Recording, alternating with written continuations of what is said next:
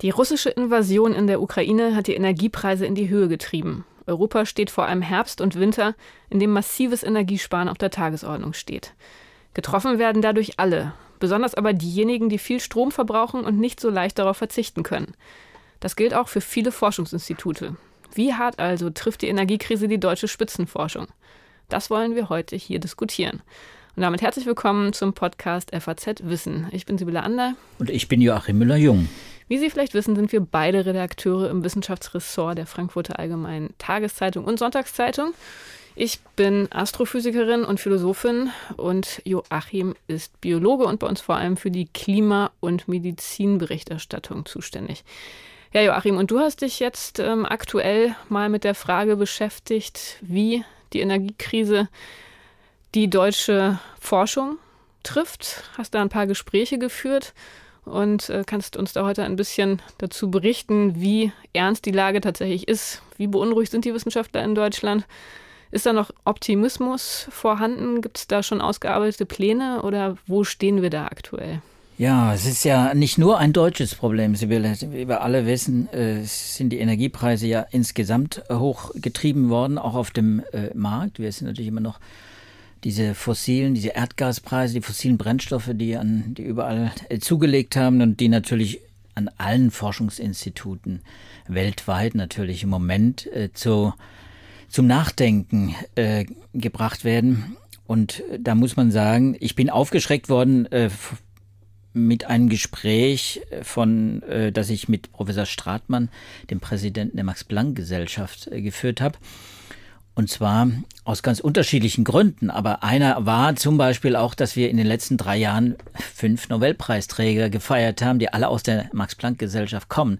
Wir haben eine Hochphase, wie es eigentlich zuletzt in den 20er Jahren des letzten Jahrhunderts war. Eine Hochphase in der deutschen Forschung, wenn man so will. Da muss man sagen, es ist tatsächlich jetzt international mittlerweile so geworden, dass Forscher aus der ganzen Welt gerne nach Deutschland kommen und hier forschen. Ne? Das war ja in der Tat nicht immer so, aber mittlerweile war auch mein Eindruck aus der Astrophysik, muss man sich in Europa und auch in Deutschland definitiv nicht mehr verstecken. Ja, und bei der Max Planck ist es zum Beispiel so, das sind ja 86 Institute und Forschungseinrichtungen, die zur Max Planck Gesellschaft gehören.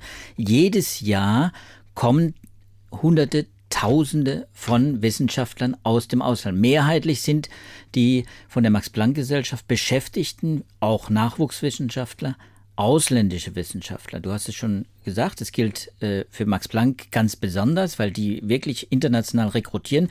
Max Planck hat 3000 Doktoranden 3000 Postdoktoranden, also 6000 Doktoranden und die Mehrheit davon aus dem Ausland.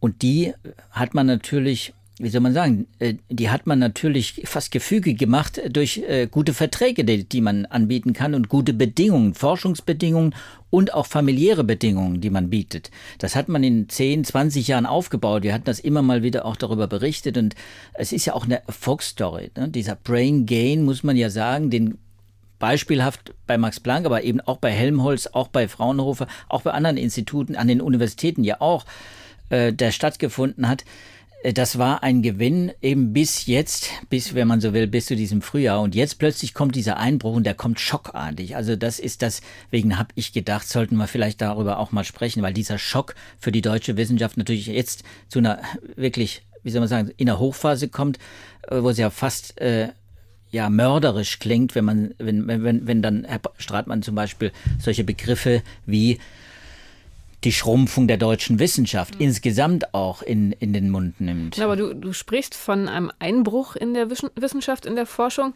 Ist es denn jetzt was, was man schon sieht? Was bedeutet das genau, dass man da einen Einbruch hat? Oder ist das eher wirklich die Angst, dass ähm, ja, die Angst vor dem, was kommt. Es ist vor allem natürlich die Angst äh, vor dem, was kommt, über das wir jetzt sprechen. Aber es muss, man muss natürlich auch sagen, die Kürzungen im Forschungsetat, die sind schon länger geplant. Die haben auch schon äh, zum Teil äh, eben auch stattgefunden zu Beginn dieser Legislaturperiode, äh, sind angekündigt worden. Wir haben zum Beispiel bei der DAAD äh, Förderstipendienkürzungen äh, schon äh, im letzten Jahr gehabt auch, weil es, ähm, weil eben dann die Mittel geschrumpft sind. Das sind keine gigantischen äh, Schrumpfungen, ein paar Millionen dann jährlich im Etat, die geschrumpft sind, aber das drückt sich dann gleich immer aus in ja, personellen Maßnahmen. Sprich eben, es gibt weder, es gibt weniger Förderung der Nachwuchswissenschaftler. Es können wenige auch bei Humboldt, Alexander von Humboldt Stiftung ist auch so ein Beispiel, wo das eben sehr evident ist, dass man eben weniger Nachwuchskräfte, internationale Nachwuchskräfte rekrutiert, weil man einfach nicht mehr die Mittel hat. Das geht da um einige hundert Stellen. Gerald Haug, der Leopoldiner Präsident, hat das ja bei uns im Feuilleton auf der Seite 1 von ein paar Wochen mal aufgeschrieben, weil er eben auch so dermaßen beunruhigt ist als Präsident der Leopoldiner. Quasi auch die Kontakte pflegt mit allen anderen Forschungseinrichtungen, auch mit den Universitäten im Land, mit den Spitzenforschern und äh, auch er hat ja darüber gesprochen, dass jetzt bereits eben die DAAD-Stipendien, jetzt bereits die Förderstipendien äh, bei der Humboldt-Stiftung schon massiv eingekürzt werden. Und das ist natürlich dann, das geht dann an die Substanz. Und das heißt, es sind dann weniger Stellen, die vergeben werden, oder wird wirklich das Geld ähm, zurückgefahren? Also kriegen die, die schon da sind, weniger Geld? Das können sie ja nicht machen. Das, das können sie ja nicht Verträge. machen. Die Verträge gibt es. Die sind natürlich, das sind Bestandsverträge. Nein, natürlich werden weniger, wird weniger rekrutiert, wird weniger ausgeschrieben, auch automatisch. Und stehen da die Zahlen schon fest? Um wie viel Prozent sind da die Kürzungen geplant? Weiß man das schon? Ja, das sind, äh, ein, das sind im einstelligen Bereich Kürzungen jetzt bei den beiden Institutionen. Äh, bei der DAAD war das, ich glaube, von 220, ich habe jetzt die Zahlen nicht hier, aber es waren etwa äh, etwas über 200 äh, Millionen äh, waren es 2021 und jetzt sind wir deutlich unter 195 Millionen. Äh, Im Jahr davor war noch ein größerer Batzen, den man zur Verfügung hatte. Da wurde aufgebaut über viele Jahre natürlich. Davon hat auch äh, DAAD und Humboldt profitiert, haben auch die Institutionen an den Universitäten profitiert, auch personell, weil sie eben diese Nachwuchskräfte äh, bekommen haben. Äh, aber jetzt ist eben diese Phase, wo eben überall gespart wird und natürlich geht die Initiative nicht unbedingt vom Forschungsministerium aus. Aber man muss sagen, das Forschungsministerium muss natürlich auch für das Budget kämpfen und da muss man äh, feststellen, dass schon zu Beginn des Jahres es Beschwerden gab, auch von Wissenschaftlern, Förderprogramme zum Beispiel, die sich um die Folgen der Corona-Pandemie äh, gekümmert haben und äh, Forschungsprojekte aufgelegt haben, die wurden plötzlich äh, wie soll man sagen, gecancelt, storniert, weil es einfach nicht mehr plötzlich die Mittel da waren. Und das hätte, wenn man so will, politisch natürlich verhindert werden können. Aber eben, weil die Finanzmittel so geschrumpft sind. Und jetzt kommt diese Inflation dazu, das muss man sagen, ist auch ein großer Faktor. Die Energiekrise ist das, ein, das eine. Darüber sollten wir vielleicht nochmal sprechen. Die Stromkosten, das ist nämlich wirklich beeindruckend, was an Stromkosten auch anfallen bei den Instituten. Aber es ist eben auch die Inflation, die bei 8, 9 oder 10 Prozent jetzt ist. Und dann natürlich alle Kosten äh, dann nach oben treibt, inklusive der Personalkosten. Und beim Personal, das ist die große Gefahr. Das sieht man jetzt natürlich auch bei den Nachwuchskräften, aber das sieht man auch, und das droht auch, wie soll man sagen, drohen auch die Institute an, in der Max-Planck-Gesellschaft an. Äh, irgendwo muss man natürlich kürzen, weil es eben auch, ja, so ist, dass man nicht davon ausgeht, dass 2023 die Krise erledigt ist, sondern dass es langfristige Prozesse sind, gerade die Inflationsbekämpfung. Hm. Die Personalkosten, das ist natürlich immer ein sehr großer Posten. Ähm, das ist ja dann auch irgendwie naheliegend, an den als erstes zu denken, so hart das auch ist. Gleichzeitig, wenn man an die Nachwuchswissenschaftler denkt, die schon da sind. Also ich war zum Beispiel selber in einer International Max Planck Research School.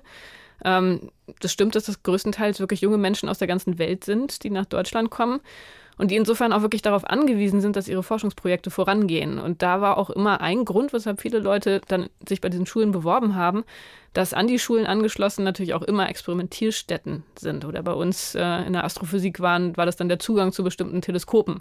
Das sind ja nun aber alles gerade Einrichtungen, die einen sehr, sehr hohen Stromverbrauch haben.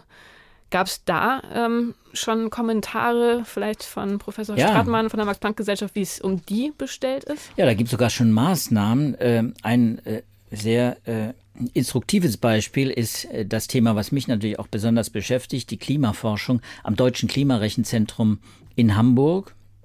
Eines der ganz zentralen Institute, das viele Modelle, äh, ja, das von vielen Modellen Modellwissenschaften, Modellforschern genutzt wird, um die Modelle laufen zu lassen, weil es ein super Rechner ist, den man natürlich nicht an jedem Standort hat. Der wird also zentral genutzt, wie die Teleskope bei dir. Da muss man sich anmelden, da gibt es Programme.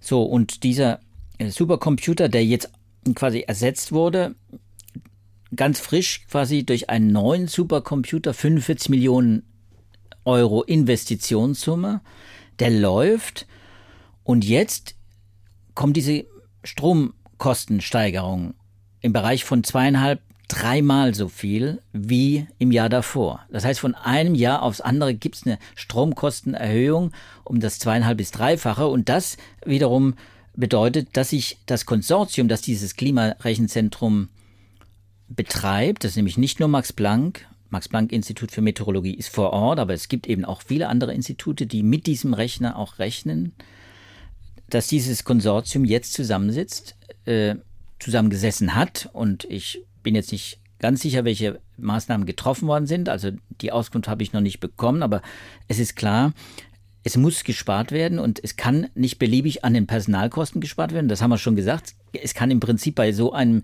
Projekt, bei so einem Institut wie dem Klimarechenzentrum gar nicht an Personalkosten gespart werden. Das ist ohnehin minimal besetzt. Damit das betrieben wird, äh, ist ja eine Dienstleistung, eine Plattform, die auch betrieben wird.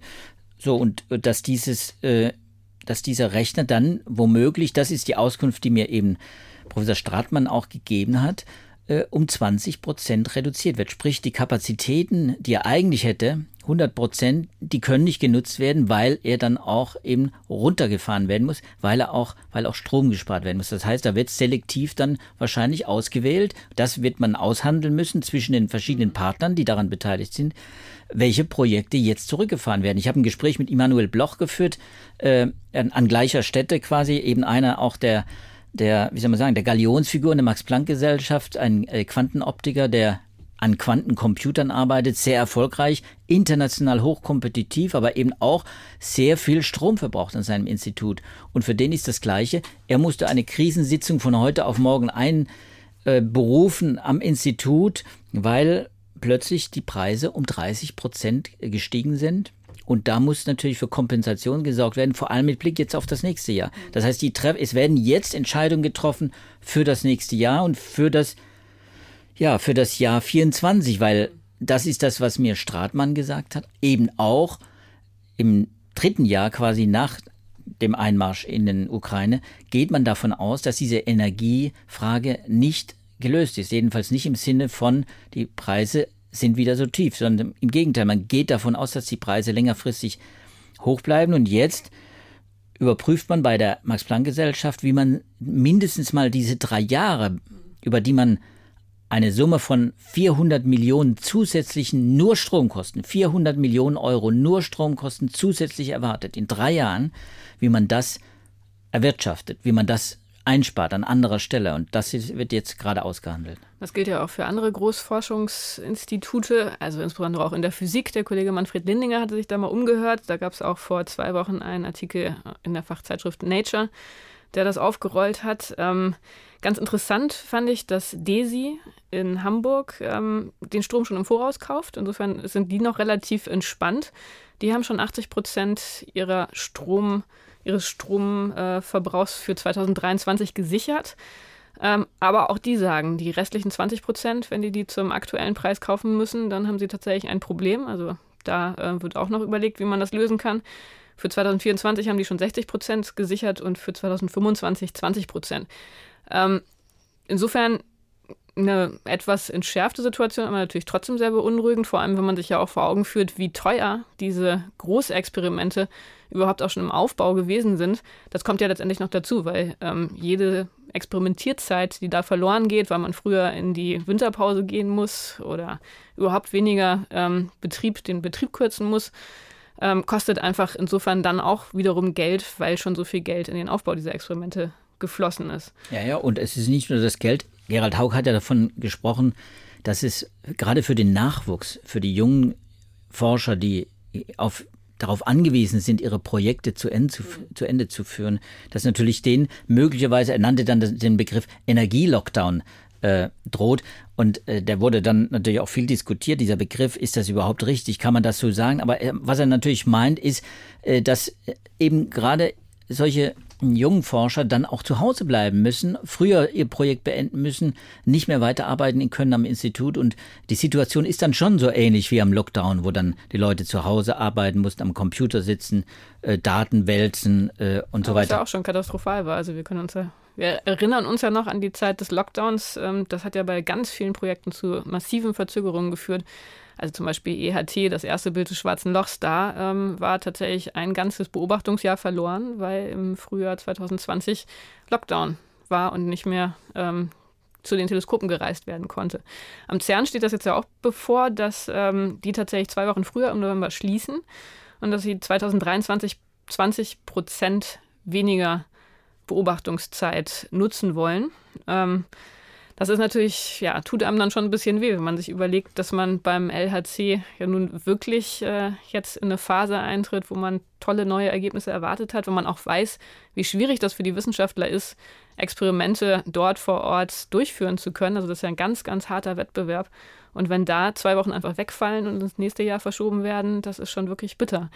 Und dann kommt noch dazu, ähm, das ähm, betrifft zum Beispiel die Fusionsanlage Wendelstein 7X vom Max-Planck-Institut für Plasmaphysik in Greifswald, dass man manche Experimente auch gar nicht so einfach runterfahren kann, weil die gekühlt werden müssen, weil die einfach ähm, ja, eine grundlegende Stromversorgung äh, brauchen, um ähm, quasi nicht kaputt zu gehen.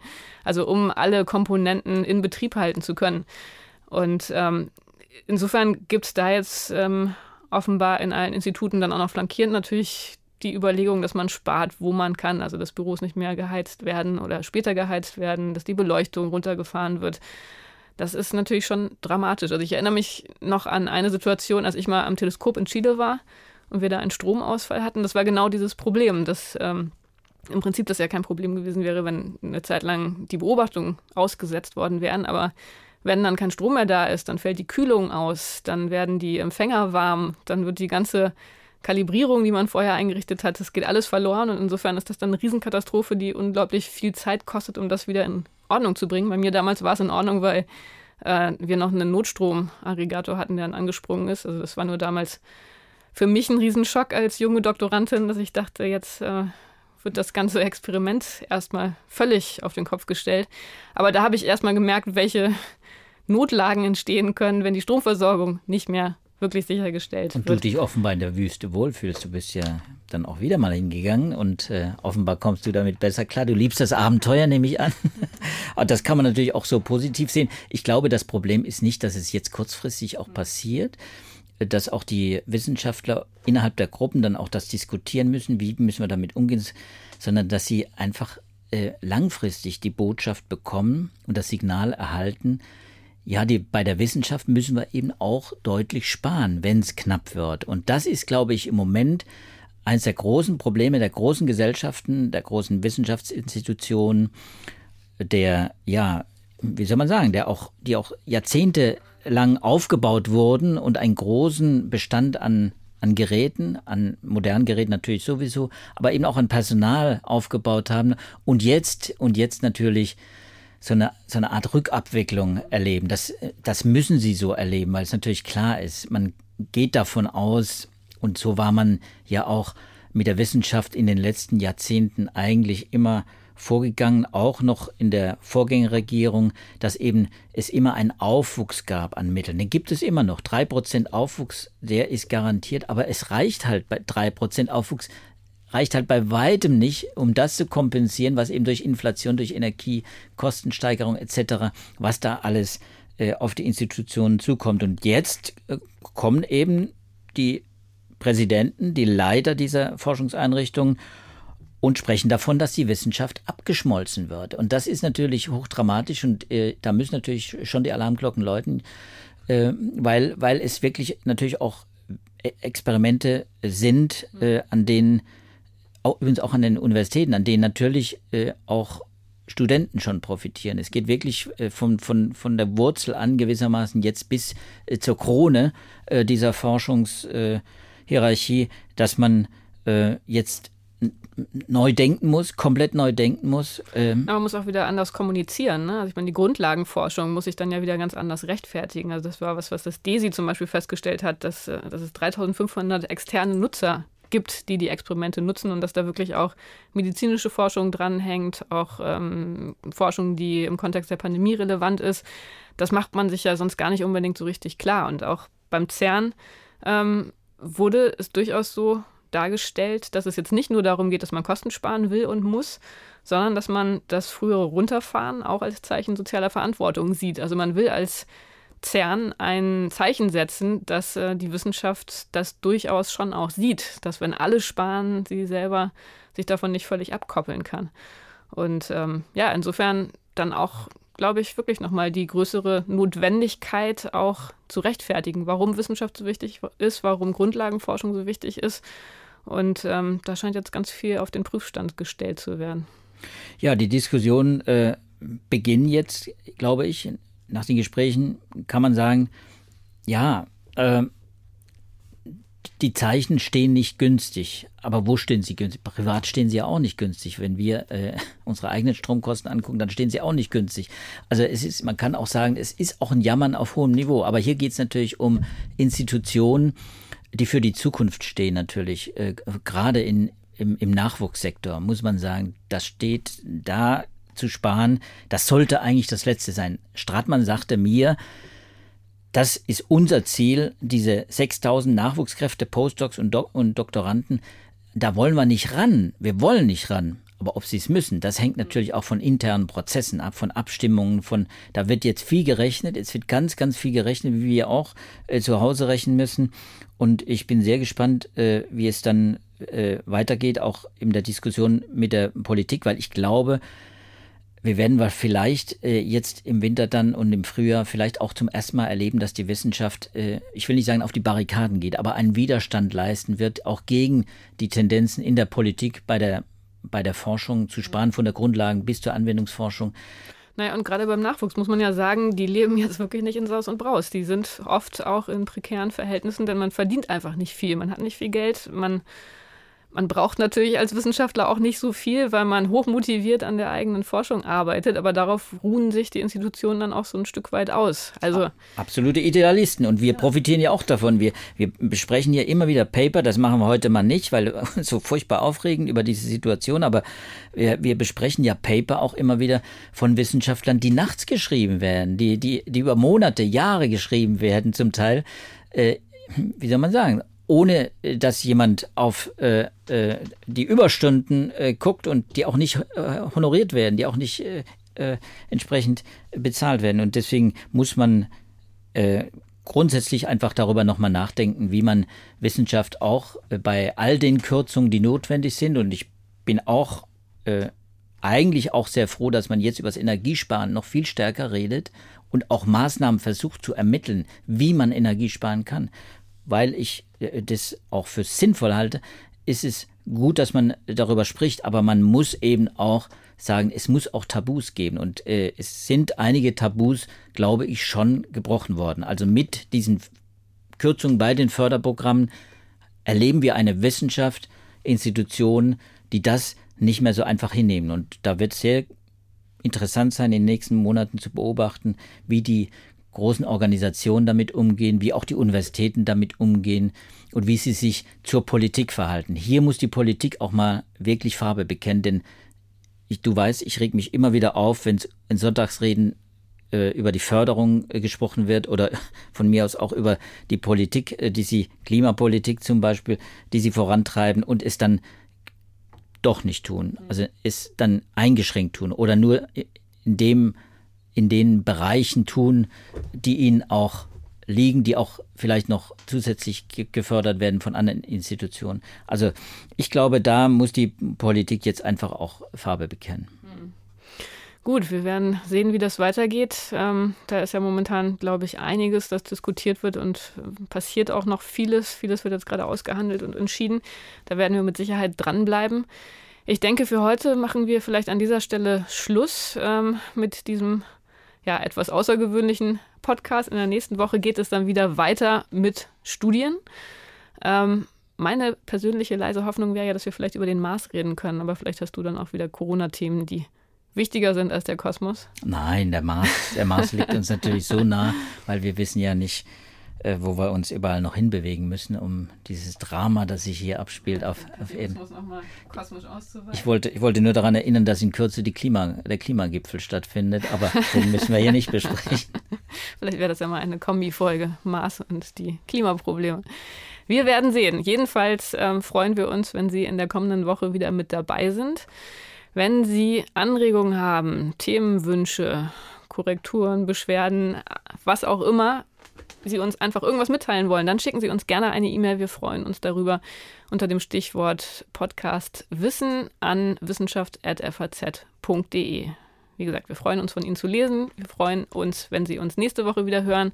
Bis dahin wünschen wir Ihnen alles Gute. Genießen Sie das schöne Wetter und bis dann. Tschüss. Tschüss zusammen.